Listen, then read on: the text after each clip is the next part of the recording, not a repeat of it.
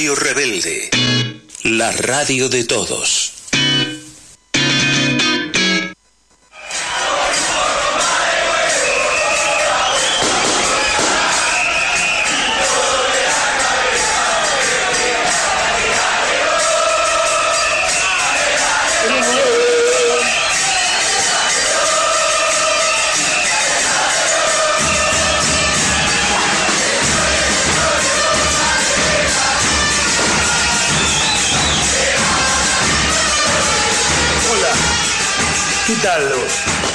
Buenos días, buenas tardes, buenas noches si nos vas a escuchar a partir de mañana por Spotify. Si no, buenas noches. 21.04. Aunque vos no lo creas, Barraca Central le acaba de hacer un gol a Huracán. Si te cuento el gol, te das cuenta que el fútbol es algo maravilloso. Huracán hizo un gol, el segundo. Fueron al bar, un contragolpe perfecto, tres toques, centro y gol de cabeza. Y ahí se comprobó que Marcos Díaz había salido largamente con la mano del área. Se anuló el gol de Huracán, tiro libre para Barraca Central por la mano de Marcos Díaz, gol de Barraca Central.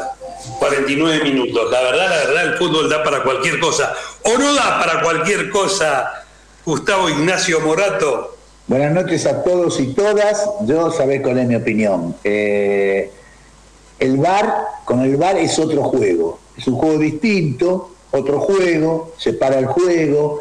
Hay unos señores que opinan, que dicen, que parece, que según tiran la diagonal, que algunas jugadas la ven, otras no, porque no vieron la anterior. Entonces, viste, a mí el VAR, la verdad, me resulta que jueguen los del rugby que hagan VAR, me parece bien que los distintos deportes hagan bar me parece fantástico, que el fútbol haga bar, la verdad, me parece que cambia el juego, el espíritu del juego.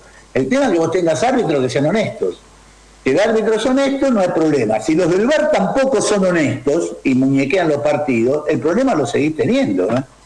Sí, hay algunas cosas interesantes. Primero que el fútbol, dicen los que lo han estudiado a lo largo del tiempo, si hay algo que facilitó su universalización, era que para jugarlo solo se necesitaba una pelota. Ni siquiera arcos profesionales. Podías poner dos piedras, dos bolsones, dos usos, armar un arco y con una pelota podías jugar al fútbol. Sin duda, eh, todo se fue sofisticando y mucho más aún cuando irrumpe de la manera que irrumpe la tecnología con este tema del VAR. Eh, y, ya podíamos empezar a hablar del último partido de Boca y después vamos para atrás, de que se jugó el sábado eh, a la noche en la cancha de Vélez Arfield contra Vélez. Ahí tenés una no intervención del VAR en un manifiesto penal a, a, a Villa, eh, que Villa pueda llegar a sacar el centro, no inhabilita que el defensor de Vélez lo pisa grotescamente dentro del área y es penal. El VAR ahí no existió, no lo llamó al árbitro, no, no vio motivo en un penal manifiesto. Y después el otro muy protestado, que tiene que ver también con que eh, ya no interpretan los relatores de fútbol, ni los comentaristas, ni siquiera las señas del árbitro. Todo el mundo se quedó hablando de que el VAR no cobró un penal eh, sobre el fin del partido por una mano de Varela dentro del área, sin duda. Eh, lo que nadie advirtió es la seña del árbitro. Yo me quedé viendo el partido como hago generalmente, después nuevamente, después lo veo varias veces la jugada por, por, por en la computadora o inclusive en el televisor. Y el árbitro marca saque de arco. ¿Por qué marca saque de arco? Porque la pelota, cuando se ejecuta el córner, sale y vuelve a entrar. El gesto es claro, marca que sale y vuelve a entrar y saque de arco. Por lo cual no importa si Varela la tocó con la mano, que efectivamente lo hizo, si fue dentro del área, que efectivamente fue dentro del área, porque ya la pelota no estaba en juego.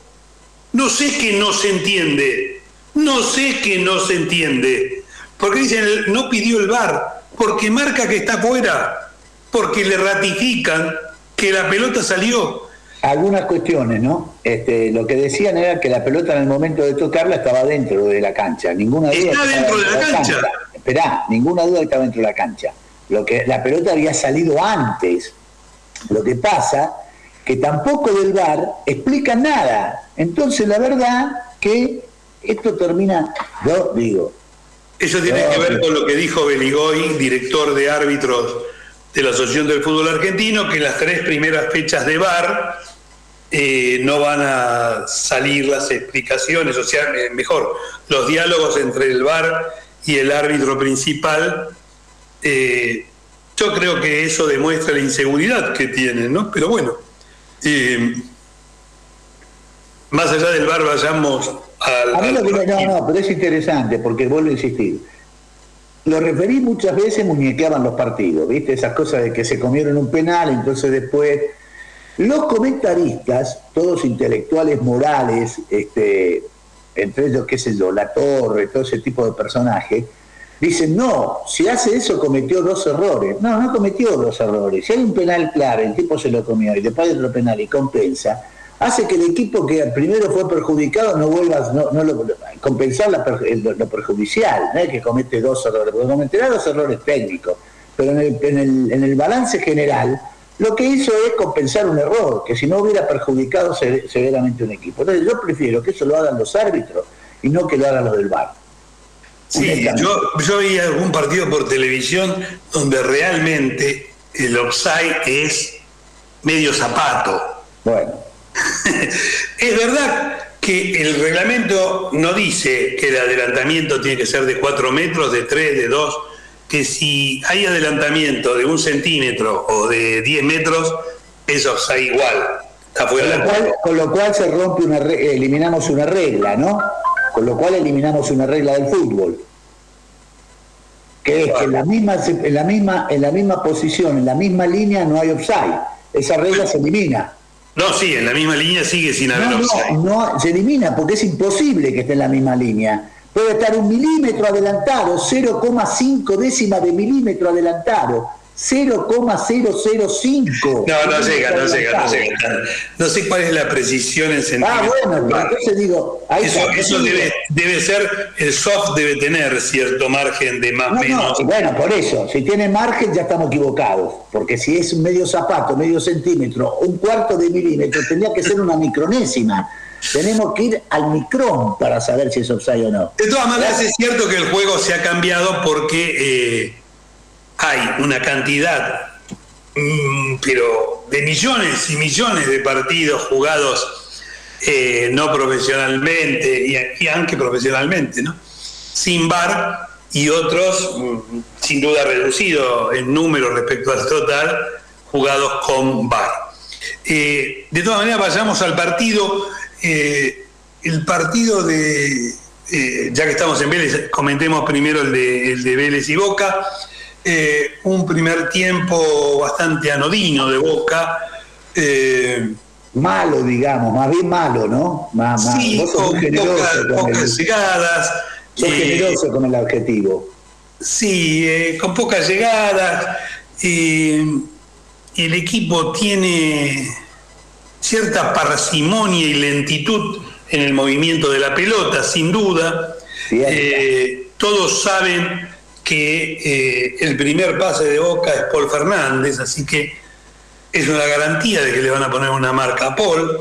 Eh, el chico Aaron Molinas estuvo muy lento para mi gusto, muy lento. O sea, le costó tocar de primera, claramente, le fue casi imposible, siempre hubo un toque más. Eh, el equipo realmente creo que, estuvo muy flojo. Eh, por suerte hizo un buen debut eh, el chico Gabriel Aranda, que yo lo había jugado dos partidos cuando jugaron todos los chicos de la reserva por el tema COVID. era su, su primer partido junto con el resto del equipo profesional de primera, creo que lo hizo bien, con, mucha personalidad, con mucha atención.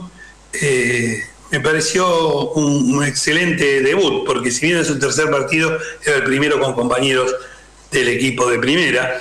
Eh, no me pareció nada excepcional lo de Marcos Rojo, eh, volvió a tener un pase bastante pobre, sin, sin, sin ese pase largo y preciso, sino un pase corto y bastante desprolijo. Creo que el mejor de todos lejos, sin duda, fue el colombiano Villa, que más allá de que comete algunos errores, es el único que encara, tira, tira centro. Boca mejoró notablemente en el segundo tiempo, ya entraron algunos de primera, entró bien eh, Oscar Romero y entró bien para mi gusto Ramírez. Ahí recién empezó a llegar en el segundo tiempo y ahí creo que pudo desequilibrar el partido, le faltó precisión a, a la hora de llegar y el arquero Hoyo sacó dos, tres pelotas de gol importantes. Me parece que Oscar Romero entró muy bien, me parece a Oscar Romero, lo veo muy comprometido con el equipo.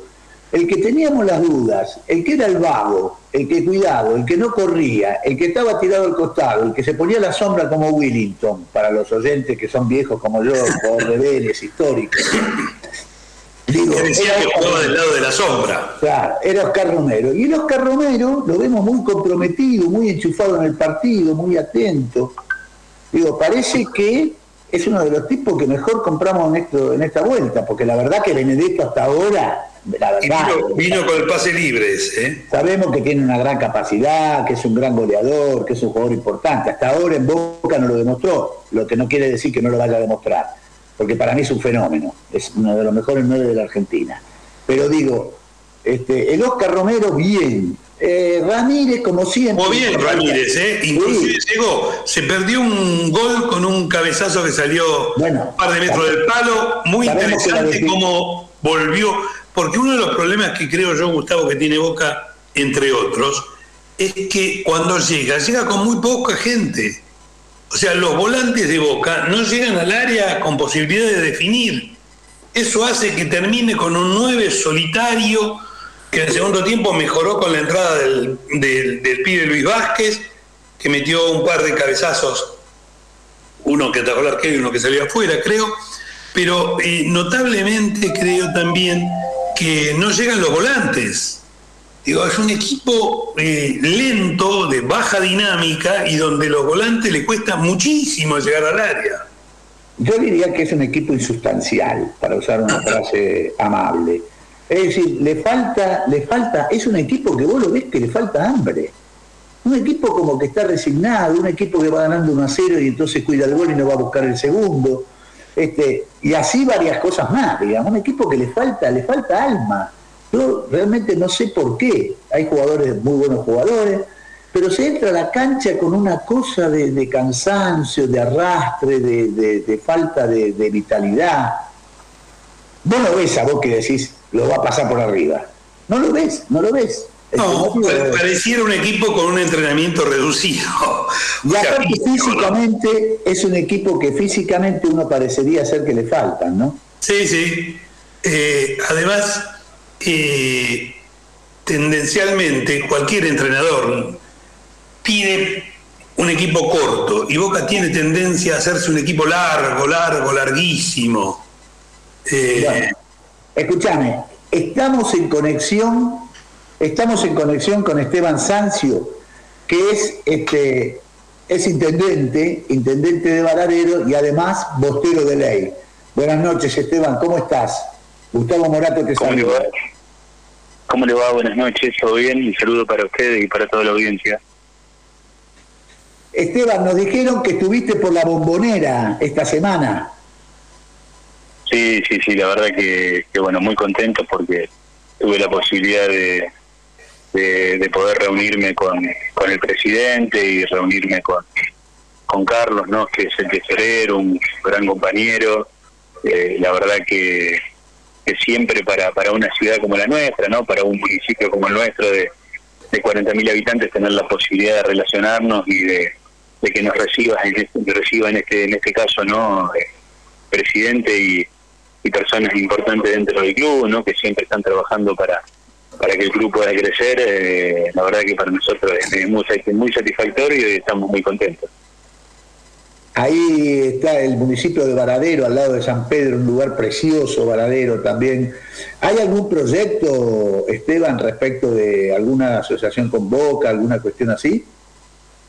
Sí, sí, sí, la verdad que, en la visita, bueno, eh, como te decía, fue muy importante porque surgió la posibilidad ¿no? de que el club eh, pueda acercarse a los distintos clubes de nuestra ciudad, ¿no? A los clubes eh, de pueblos, de, una ciudad, como te decía, de 45.000 habitantes, que, obviamente es muy necesario que se relacione con clubes importantes, en este caso la apertura de, de, Boca y de, y de su comisión directiva, ¿no? Dándonos la posibilidad de, de poder llegar a través de distintas disciplinas, ¿no? No solamente el fútbol, sino también otras alternativas y que se puedan relacionar con con los distintos clubes, la posibilidad de, fortalecer todo lo que tiene que ver el ámbito del deporte, relacionarse con el municipio y la posibilidad también no de mirar eh, algunos jugadores, de que pueda obviamente eh, el club aportar su experiencia desde no solo desde la mirada del fútbol, sino de, las distintas disciplinas. Así que, que, para nosotros obviamente es una gran satisfacción por, por todo lo que significa Boca, ¿no?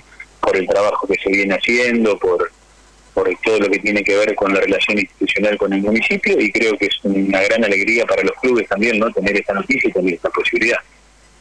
Hay muchos clubes barriales, como los llamamos, en Varadero. Sí, sí, hay muchos clubes, la verdad que algunos están un poco mejor formados, ¿no? Mejor económicamente, con un trabajo distinto, otros son, obviamente tienen escasos recursos y siempre se trabaja en conjunto para poder eh, darles una mano y para que puedan tener oportunidades. Por eso te decía que esto, la posibilidad de poder tener a Boca en nuestra ciudad y fortalecer no solo el fútbol, sino el resto de las actividades para nosotros es muy importante, ¿no? Así que, es una gran alegría, lo celebramos y, y, los clubes también no lo ven como algo muy muy satisfactorio. Así que, en eso el presidente ha puesto a disposición eh, toda la estructura de Boca para poder venir, para poder acercarse a Varadero, inclusive dijo que estaba la posibilidad de que pueda venir él, la comisión directiva, y, bueno, eso nos genera gran alegría. ¿Sabés qué pasa? Tenés una ventaja, Esteban. La ventaja que tenés que Boca ahora no es solamente un club de fútbol. Se han abierto montones de deportes amateurs, este, se está consolidando un trabajo muy importante en ese sentido, con lo cual la experiencia que te pueden brindar va a ser una experiencia importante. Exacto, exacto, exacto. Por eso decía que es fundamental porque obviamente no está todo ligado en, el fútbol, sino en la actividad deportiva en general, en las distintas disciplinas. Eh, eso quedó muy claro en la reunión y la verdad que, charlamos de muchísimas cosas, charlamos de la actualidad de, nuestra ciudad, de la actualidad del club, de cómo el club se prepara, ¿no? La verdad que siempre es enriquecedor y, y, creo que va a ser muy enriquecedor, ¿no? Para, la, para las distintas comisiones de fútbol, para los, para los distintos clubes, ¿no?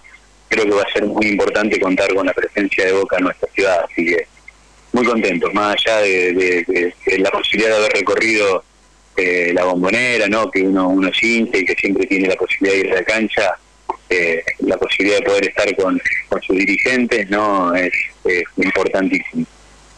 Sabemos que te estamos sacando de una reunión, Esteban, así que vamos a hacer cortito. Pero lo único que te quería preguntar, ¿es verdad que te invitaron para ir al partido que viene con la NUS al palco presidencial?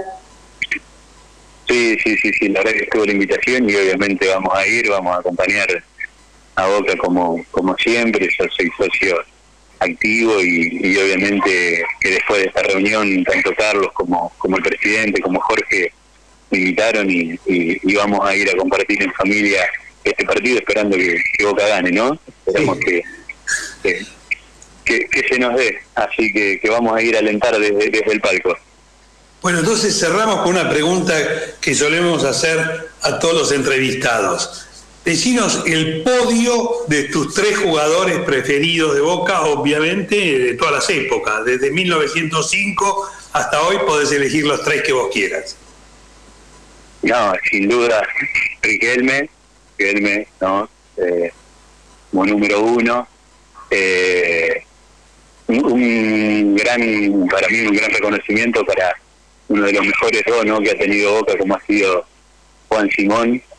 Eh, y, y en el medio campo no podemos dejar de nombrar a, al Chicho Serna, ¿no? Tantas alegrías que nos ha dado en, en, alguna época. Por eso elegiste, elegiste dos de buen pie, como se dice ahora, y un luchador. Y un rústico. Y, un rústico. Y un rústico. te agradecemos muchísimo esta participación en el programa. Este, esperamos vernos en la cancha y te queremos mandar un abrazo grande a vos y a toda la gente de Varadero.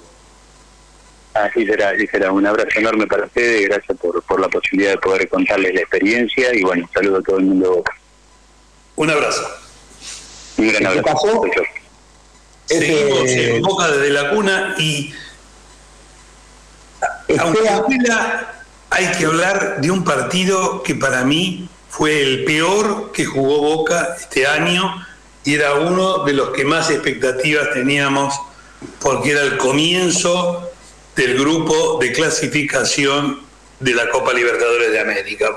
Boca jugó contra Deportivo Cali el martes pasado, perdió 2 a 0 en un partido en el cual, para mi gusto, realmente lo hizo de muy mala forma.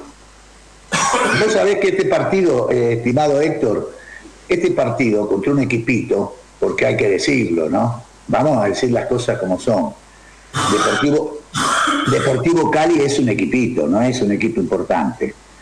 Nosotros las expectativas que teníamos acerca de un buen papel de Boca era porque teníamos alguna referencia al Deportivo Cali y del momento por el cual está el Deportivo Cali.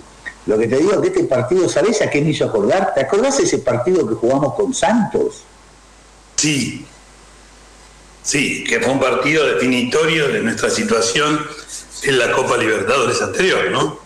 Y que se jugó con una, se juega con una especie de, desatención, de, falta de, tensión, con una, con una especie de, comodidad, no, no, no sé cómo definirlo. A ver vos. Además el equipo eh, en el primer tiempo generó muy poca opción, ¿no? Muy poco, muy pocas llegadas.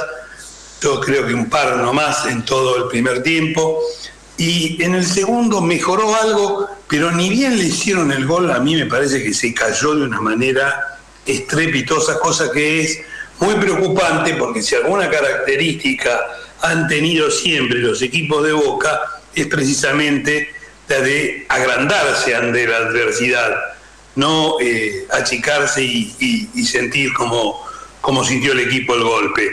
Más aún, después del segundo gol pudo venir inclusive el tercero Realmente es insólito lo que pasó. Las desatenciones, las desatenciones son calamitosas. Eso te quería decir, eso te quería decir. Vos insistís, ya venís insistiendo hace rato, a veces enfáticamente, como sos vos, venís insistiendo en que las desatenciones de la defensa no se pueden entender, que los jugadores están charlando, están mirando a otro lado.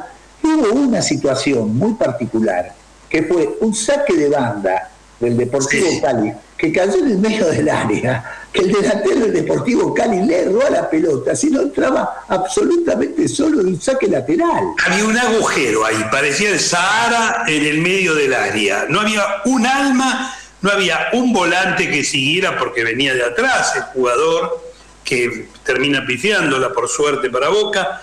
No había ningún volante que siguiera, no había ningún defensor que cerrara.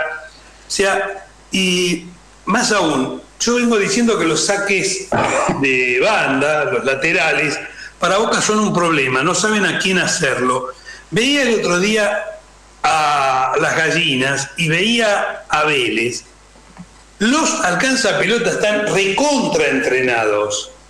Eh, en el caso de las gallinas, cuando es a favor de de ellos la pelota puede tardar media décima de segundo y cuando es a favor del rival puede tardar tanto como se le cante, porque inclusive se la tiran corta para que la vaya a buscar. Y ve lo mismo en Vélez. Nosotros no necesitamos, porque no tenemos problema. Una vez que tenemos la pelota, tenemos una vida por delante para hacer gestos y decidir a quién va a ir el lateral. Señoras y señores, los laterales en el fútbol moderno que están mecanizados también se entrenan, entrenenlo. Vaya uno cerca, uno lejos, uno al medio, muévanse. Muévanse, muévanse. E, e, es, patético verlo a Advíncula, por ejemplo, porque es muy así, gesticula mucho, Advíncula es muy expresivo. Verlo a Advíncula con la pelota en la mano, poniendo caras, haciendo gestos, este, por la expresividad que tiene Advíncula. Lo mismo Fabra, es ridículo. Es una cosa patética, ¿no? Uno lo ve ahí y parece realmente llama la atención, llama la atención esa falta de esa falta de, atención. La otra, fue eh, alguna una pelota de, eh, del arquero de Agustín Rossi que realmente también fue insólita su, su, reacción. Eh, a mí me parece que en todos los casos hay falta de atención. no puede ser que cada uno tenga asignado una marca y que, por ejemplo, cuando esa marca eh, el, delantero o el que está en ese momento eh, esperando la pelota en el área para la pelota parada se mueva y el defensor de Boca se quede parado. Digo, no existe. Porque si vamos a hacer como hace Boca, marca hombre a hombre, todos tienen asignado una marca. Todos tienen asignado una marca. No hay nadie que pueda estar de los 11 que hay en la cancha que no sepa quién tiene que marcar. ¿Por qué no se lo Explicáselo a Víncula, por ejemplo, que suele estar por ahí paseando muchas veces cuando se da por el lateral de él. Es una cosa, a veces uno duda de, cómo es el entrenamiento, pero bueno, este, Creo que ha sido un partido con un debut realmente muy flojo en la Copa Libertadores. Mañana está el desafío de eh, jugar de local contra el equipo boliviano de Always Ready, que le ganó 2 a 0 el martes pasado a Corinthians en La Paz. Eh, sinceramente, eh, yo no creo en las brujas, en los maleficios, ni en nada, ninguna de esas cosas, pero pareciera que existieran. A, la suspensión que tienen Izquierdos y Marcos Rojo, que además Izquierdos se lesionó y tiene una, bastante larga recuperación, se suma que, bueno, teníamos como suplentes a Zambrano y, y Ávila. Zambrano se lesiona, tiene un desgarro, tiene para tres semanas, ya pasó una, faltarán dos, eh, jugando para la selección de Perú. Y hoy cuando todo el mundo decía que la dupla central iba a ser mañana eh, Figal y, Ávila, eh, hoy Figal se lesiona en, en la práctica de la mañana, en el entrenamiento, pareciera tener una lesión muscular, no terminó el entrenamiento, así que mañana formará la dupla central el pibe Gabriel Aranda y Ávila.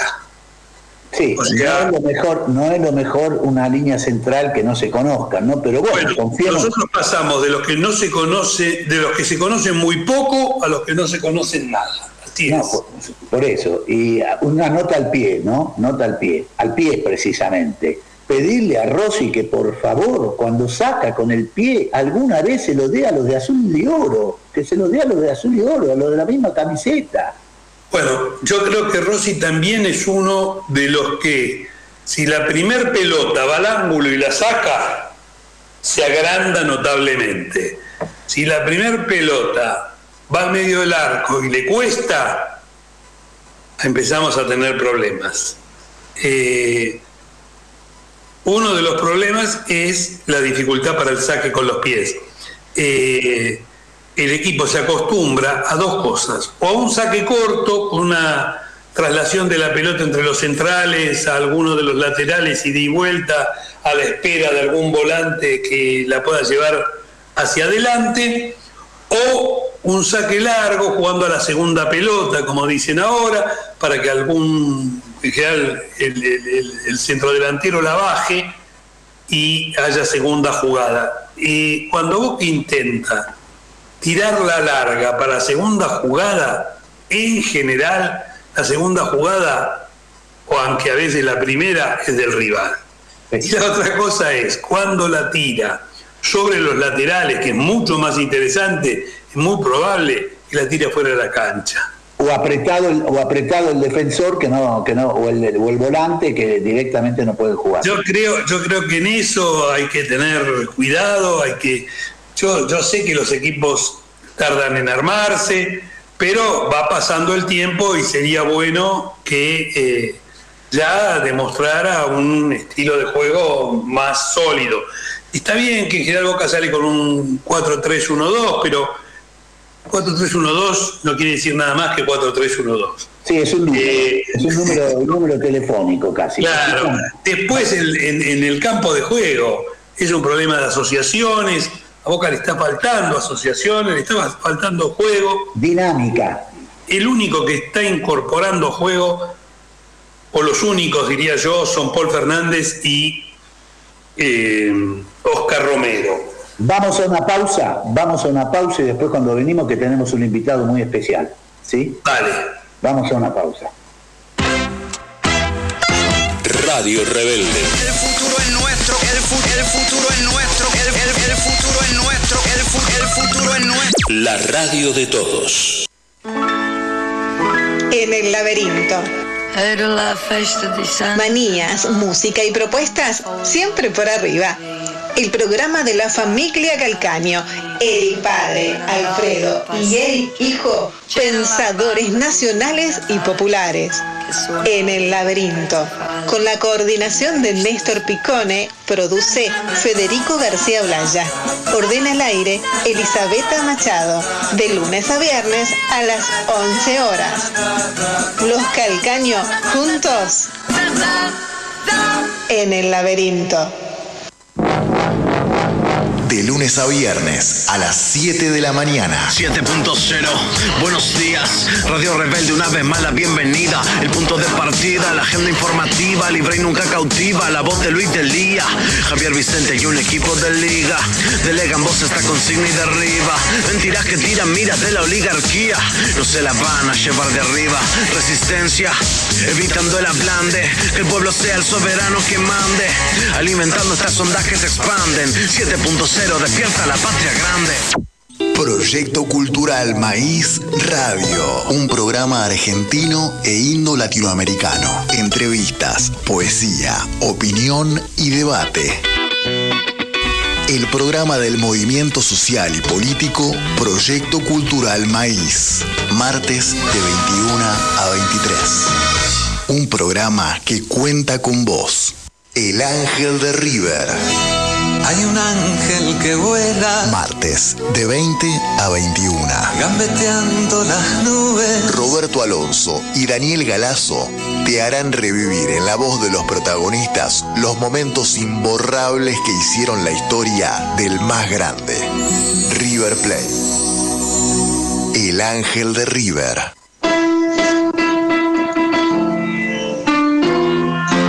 Pianos, Jesús Páez e Hijos. Reparación, afinación y restauración de pianos. Más de 50 años de experiencia en el rubro. Transporte a cualquier punto del país.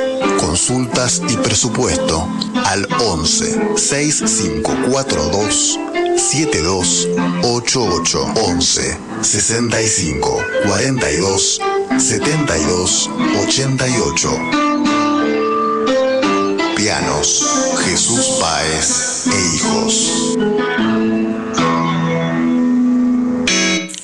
Radio Rebelde. La radio de todos.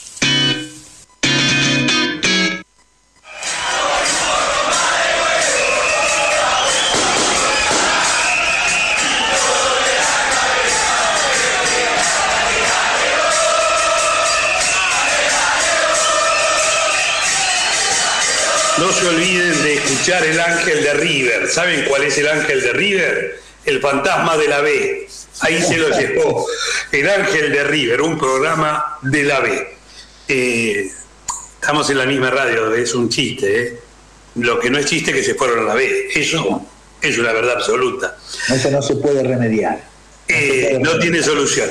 Eh, Hay, hay dos cosas que yo en mi vida supuse que iba a haber. Una, que tengamos un papa argentino y la segunda, que River se vaya a la B. Son dos cosas que no supuse yo que iba a haber en mi vida. pero pasó. Pero pasó, pero pasó. Totalmente. Eh... Escuchame una cosa, Héctor. Nosotros en Boca tenemos consulados. En Boca tenemos peñas. Consulados es porque Boca es mundial. Porque Boca es mundial. También tenemos peñas, ¿sí? Porque Boca es nacional. Y tenemos filiales, que ahora vamos a ver, este, vamos a hablar con Sebastián Llanorio, este, que nos diga qué son las filiales, qué quiere decir ser filial, qué quiere decir ser peña, qué diferencias hay. Ahora enseguida vamos a hablar con Sebastián Llanorio, que nos va a sacar sé si no está en línea ya. ¿Está en línea? Acá estamos. Buenas noches para todos y para todas. ¿Cómo andan?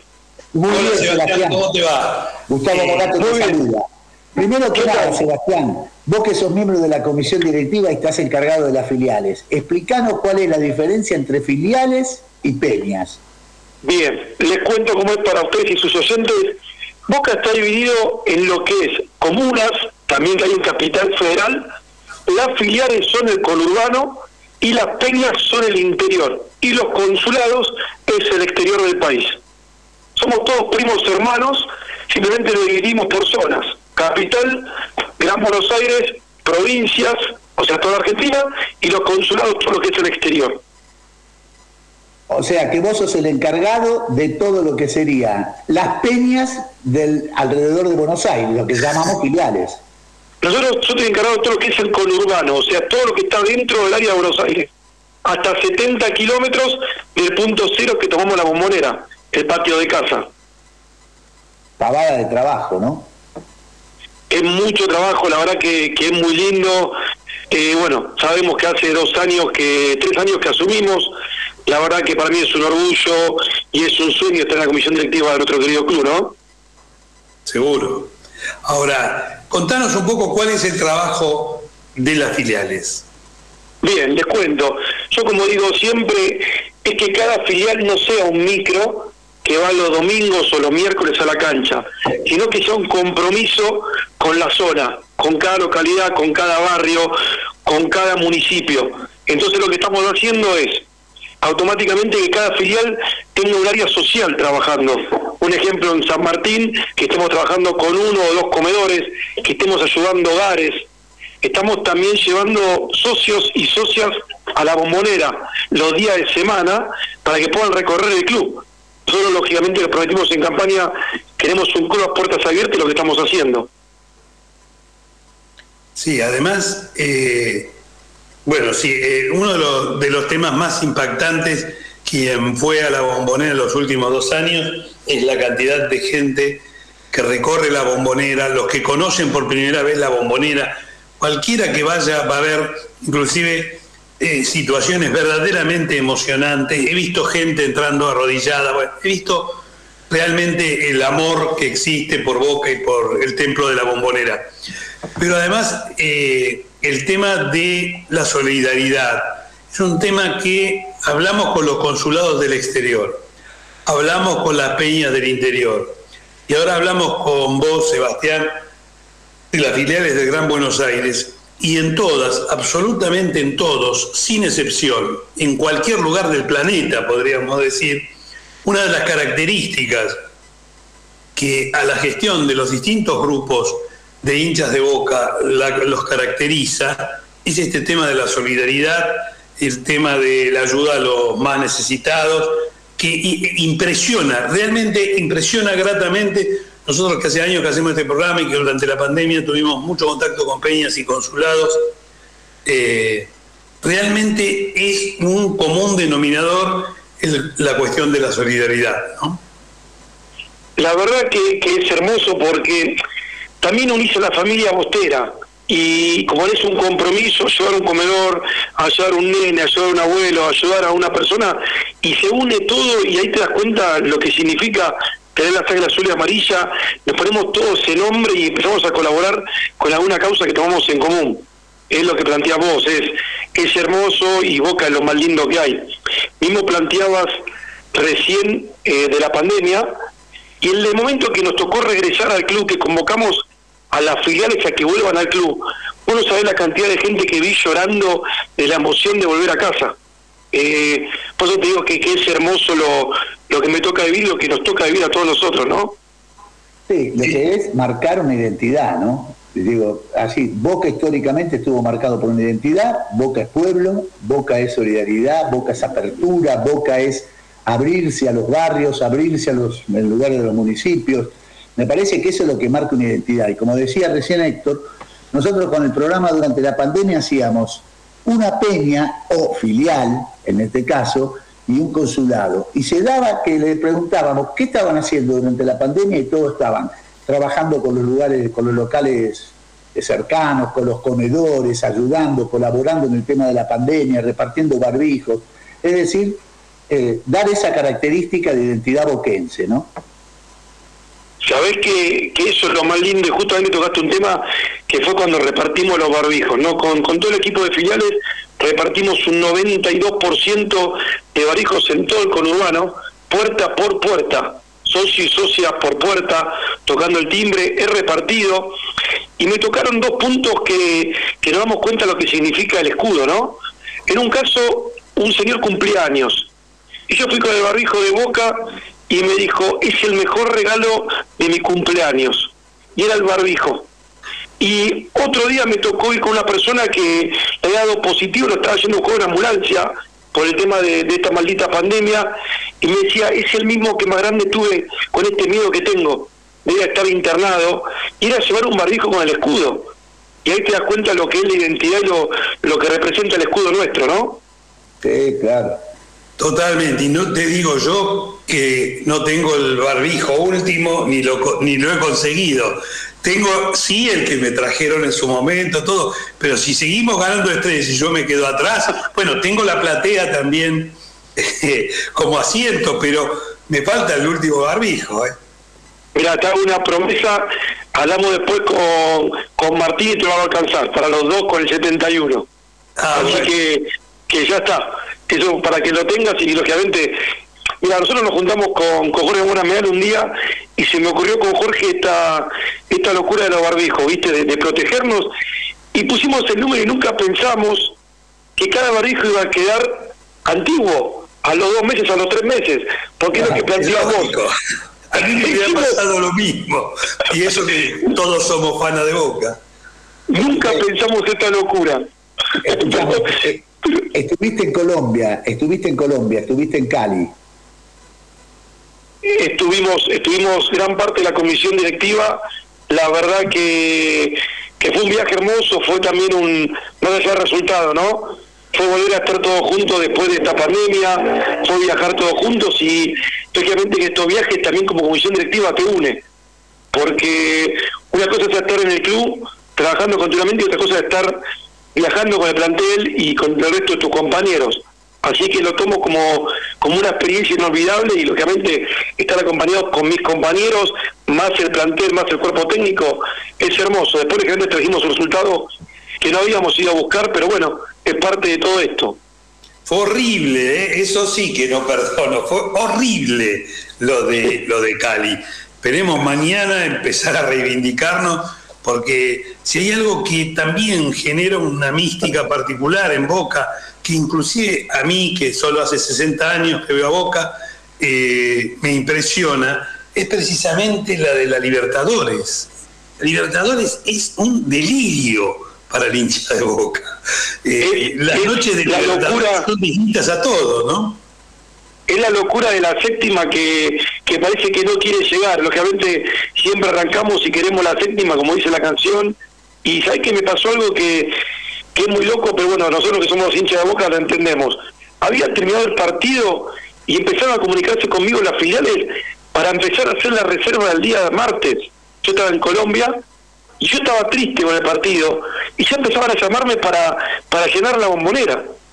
Y esto es Boca. ¿Me entendés?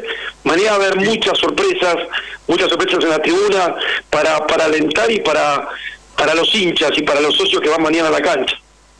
Boca está jugando mal, Boca jugó muy mal en Cali, pero yo tengo la absoluta, la absoluta convicción de que mañana comienza un camino de recuperación para Boca. Comienza un camino de recuperación para Boca. Dios quiera y acordate que las últimas te diría la Copa de Bianchi y alguna más, empezamos pariendo la primera fecha. Y después salimos campeones. Así que miremos el, el vaso lleno de la historia y pensemos en lo que decimos, que mañana cambiamos y arrancamos fuerte con todo, camino a la séptima. Esperamos que sea así, que sea cábala nomás. Sebastián, te agradecemos muchísimo que hayas estado con nosotros. Queríamos comentar esto de las filiales porque para nosotros es muy importante esta comisión directiva que ha marcado una, una fuerte impronta de, identidad, de identidad boquense. Y sabemos que vos en tu trabajo has hecho posible esto de que, se unan las, las filiales, que no haya, que no haya, que haya una, una verdadera competencia, pero una competencia sana entre todas las filiales. Sabemos que es un trabajo muy difícil y te queremos agradecer muchísimo que hayas estado en el programa con nosotros. Por favor, a su disposición la veces que quiere, lógicamente que, esta unión que está planteando vos, tenemos toda la sangre azul y amarilla, así que, que más lindo que la familia Botera creo que no hay. Muchas gracias por la comunicación, por, por haberme convocado a su disposición las veces que sea necesaria y tengo prometido los dos tapabocas o los cuatro para, para el equipo de ustedes. Cómo no, y además eh, nos encontramos seguro en el templo, empezando por mañana, obviamente. Mañana arrancamos con todo, si Dios quiere. Un abrazo grande, Sebastián. Un abrazo, gigante y muchas gracias. ¿eh? Gracias a vos. Buenas noches. Eh, bueno, este programa tiene ya una virtud para mí. Conseguir el barbijo.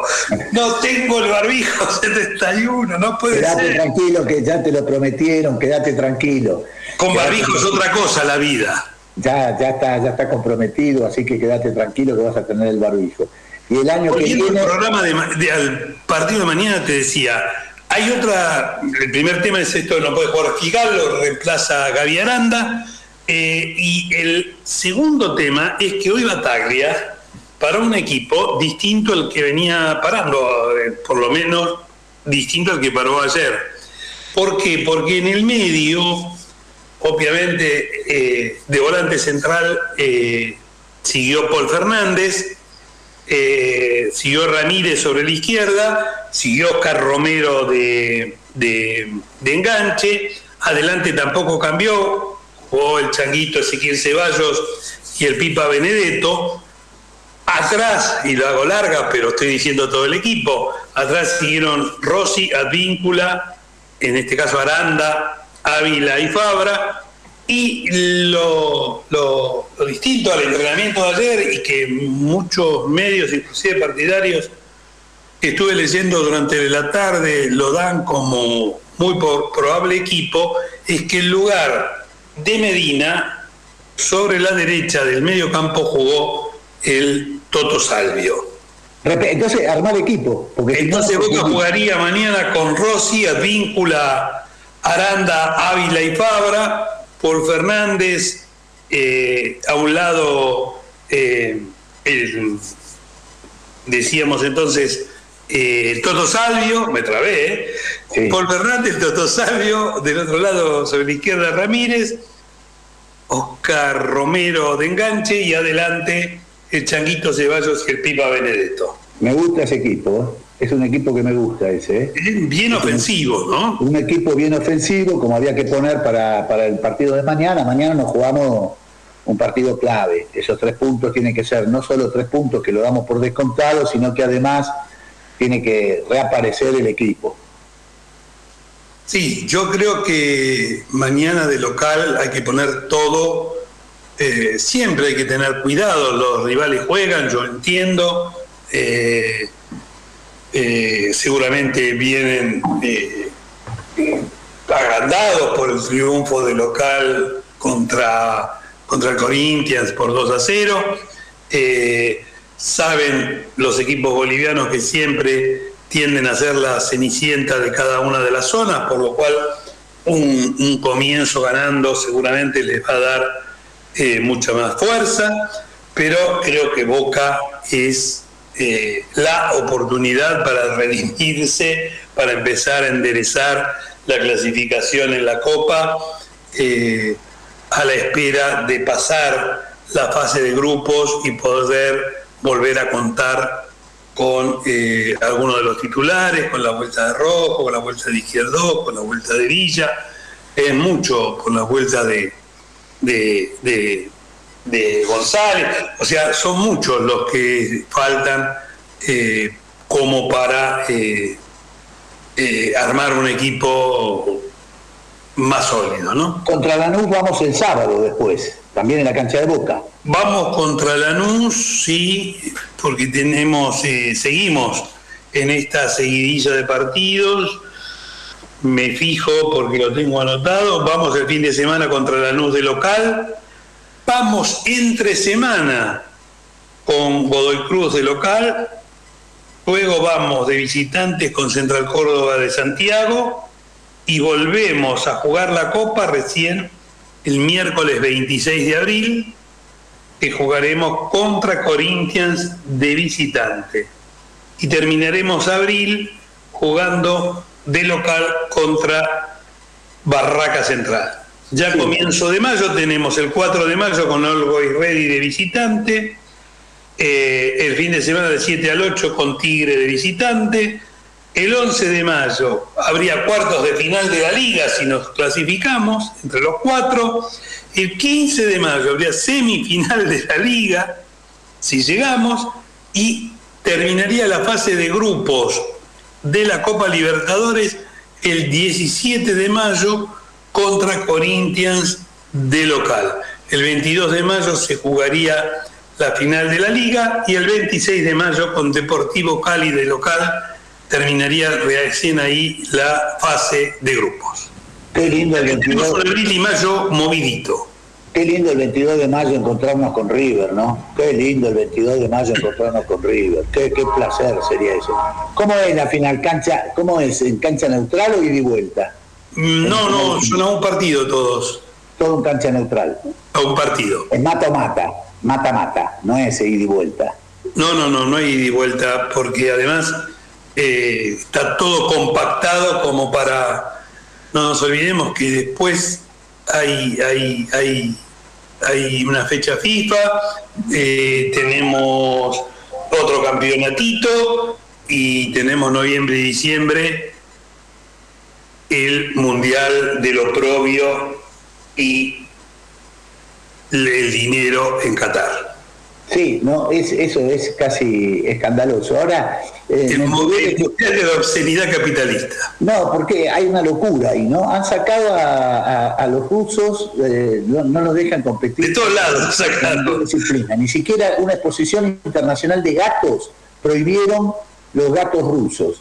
O sea, acá hay una medida de parte de los dirigentes deportivos que a los atletas rusos, piensen lo que piensen, estén a favor de la invasión, en contra de la invasión, el hecho de ser ruso, haber nacido en Rusia, los elimina de toda competencia en el mundo. Realmente, eh, yo pocas veces he visto un disparate semejante, que a un tipo por nacer en un país directamente se le niegue la posibilidad de la competencia.